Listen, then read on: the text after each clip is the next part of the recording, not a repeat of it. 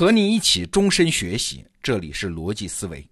这几天我们的节目一直在给你推荐王立明的《生命科学五十讲》这门课。那过去几天我们讲的都是生命科学知识本身的重要性。哎，其实别忘了还有一点啊，就是生命科学和其他自然科学不一样的，它还是我们理解身边很多社会现象的镜子。哎，什么意思？曾经有一度啊，学者们是想用物理学的模型来理解人类社会的。比如说，社会学的创始人孔德，他推崇的就是物理学，因为牛顿对那一代人的影响实在太大了嘛。那孔德就在想啊，我能不能也在人类社会现象中找到类似于牛顿定律这样的东西呢？所以刚开始他是用社会物理学来称呼刚刚诞生的社会学的。但是后来很快大家就意识到，人类社会嘛，它不是什么物体嘛，而是像生物那样的有机体。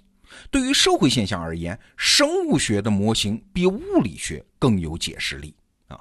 也不光是在学者圈子里了，你看现在创业者的圈子里也都是喜欢用什么演化呀、迭代呀、生态呀这些词儿来描述商业现象。这些词儿啊，也是从生命科学里面借用来的。请注意啊，我这里倒不是在说生命科学可以解决你的现实社会问题啊，它只是会帮助你理解这些问题的发生机理。所以我说，它是我们理解人类社会的一面镜子嘛。那这面镜子有多有用？今天我就来给你举个例子。你看啊，大公司啊，往往都有人浮于事啊、竞争力下降的毛病。那这种大公司病，它到底是怎么来的呢？能不能治呢？往哪个方向去治呢？哎，这是现在管理学的一个核心问题。那我们就来看看，在生命科学这面镜子里，大公司病它到底是怎么回事？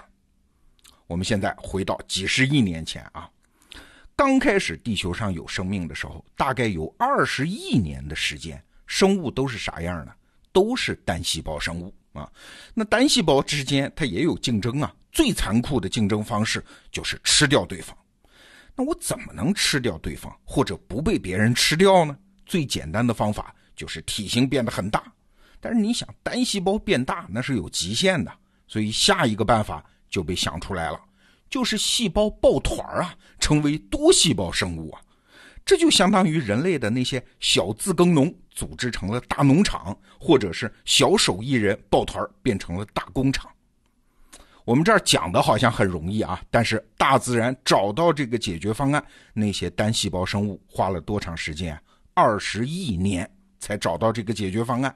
其实人类社会也一样的，小自耕农变成大农场，小手艺人变成大工厂，不是把他们拼在一起都行的，他们需要非常复杂的社会演化，这是一个很困难的过程啊。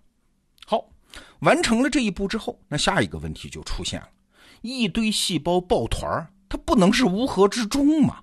要提高它们生存的效率，还必须干一件事儿，就是内部出现分工。这个很好理解啊。比如说，我是一个细胞，原来啊，我当单细胞生物的时候，我什么都得自己干，得能运动、能消化、能感知、能防御、能生殖。但是现在不一样了。我一个单细胞生物，我加入一个多细胞生物，成为它的一部分了。那我为什么还要什么都自己干呢？该交给别人的就交给别人嘛。我专心干自己擅长的事儿，在组织的大目标里面，把我的某一项能力提到最强，这也符合我在组织内部生存的策略啊。所以你看啊，后来的皮肤细胞就专门只干防御这一件事儿，神经细胞呢就专门只做信息传输。血液中的红细胞呢，就专门只负责运输氧气了，这就是分工。这就像是一个手艺人加入了一家大公司啊，公司会给你分配一个细化分工的岗位，你只要干好自己的事儿就行了，其他的事儿交给公司的其他同事、其他部门。你看，完美的解决方案吧？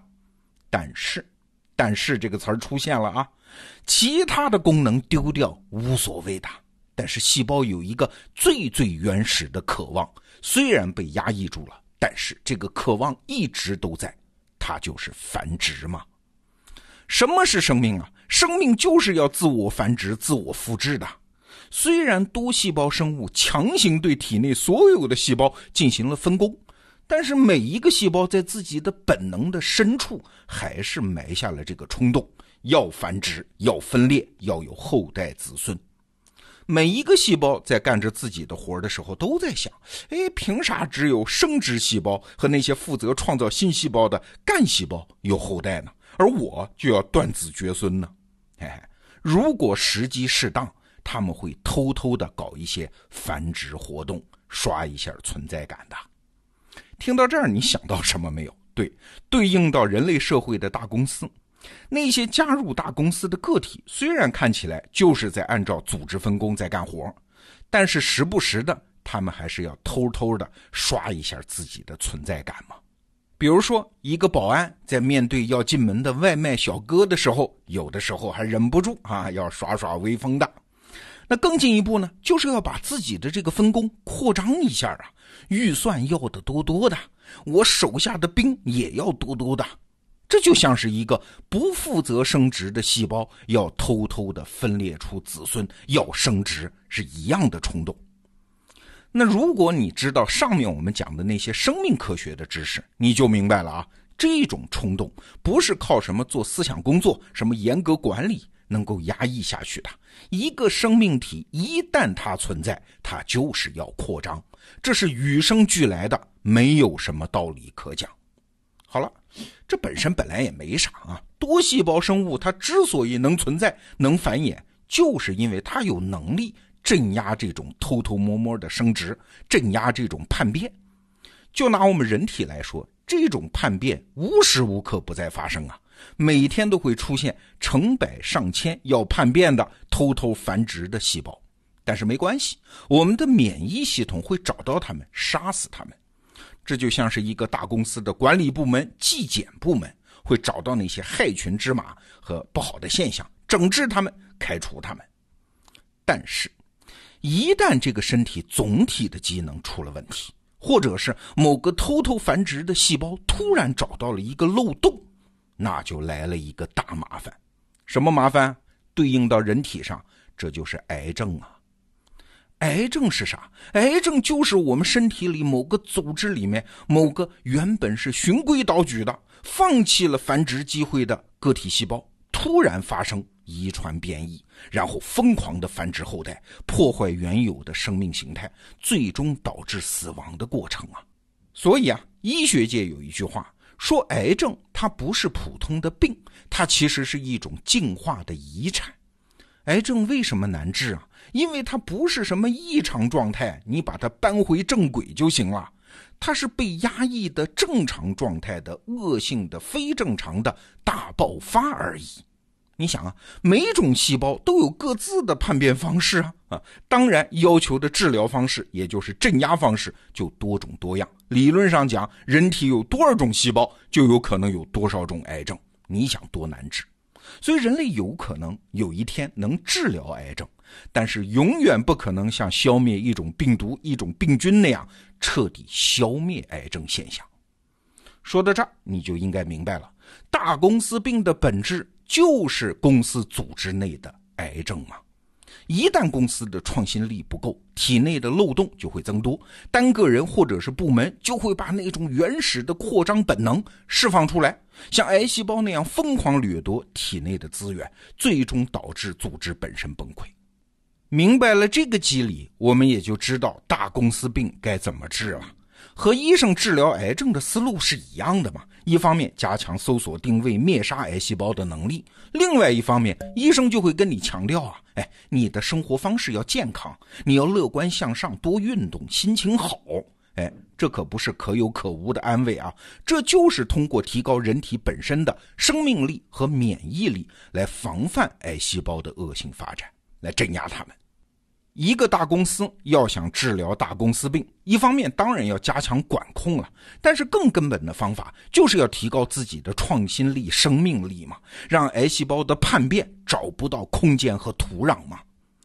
这就是我们为什么说那些看起来井井有条的管理反而暗藏风险。为啥？因为你井井有条了，说明变动少了，创新少了，癌细胞的那种原始冲动。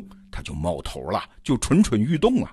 而那些创新公司，往往看起来，哎呀，管理乱得一塌糊涂，但是只要它还在持续创新，癌细胞爆发的可能反而降低。你看，发展创新才是对抗癌症最好的方法。那今天我们举这个例子啊，是想说，要想了解人类社会的各种现象，到哪儿去找镜子？